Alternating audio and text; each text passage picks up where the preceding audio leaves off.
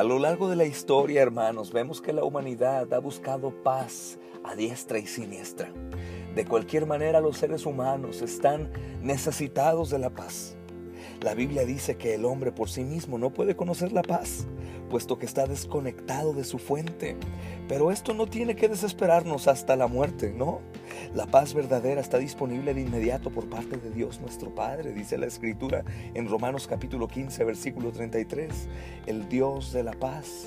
Y el Señor Jesucristo también dice en Isaías capítulo 9, versículo 6, que es el príncipe de paz.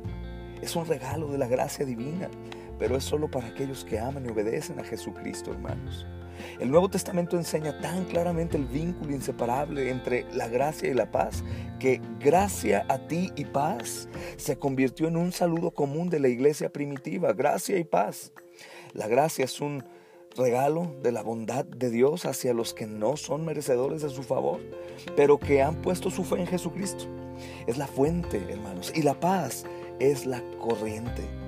Como receptores de su gracia tenemos paz con Dios, dice Romanos 5. Estamos reconciliados con Él por la fe en su Hijo y nunca sufriremos su ira. También tenemos la paz de Dios, como dice el apóstol Pablo a la iglesia de los Filipenses capítulo 4 versículo 7. Hermanos, la forma en que el Espíritu Santo nos asegura que Dios tiene el control incluso en medio de las circunstancias difíciles. Paz de Dios. Es por esto, hermanos, que el apóstol Pablo llama la paz que sobrepasa todo entendimiento en este mismo versículo del capítulo 4 de los Filipenses.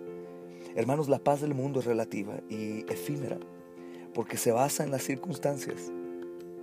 La paz de Dios es absoluta y eterna porque está fundada en su gracia que es eterna también.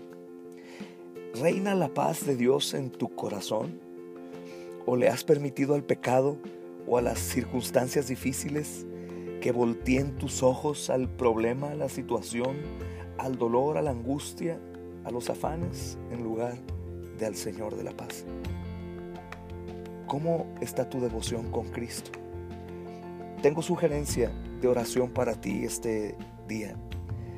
Agradece a Dios que Él es la fuente de toda paz y que está a la puerta para ti. Pídele al Espíritu de Dios que te revele cualquier pecado que pueda estar impidiendo que la paz de Dios gobierne tu corazón. Y prepárate para responder con confesión y arrepentimiento.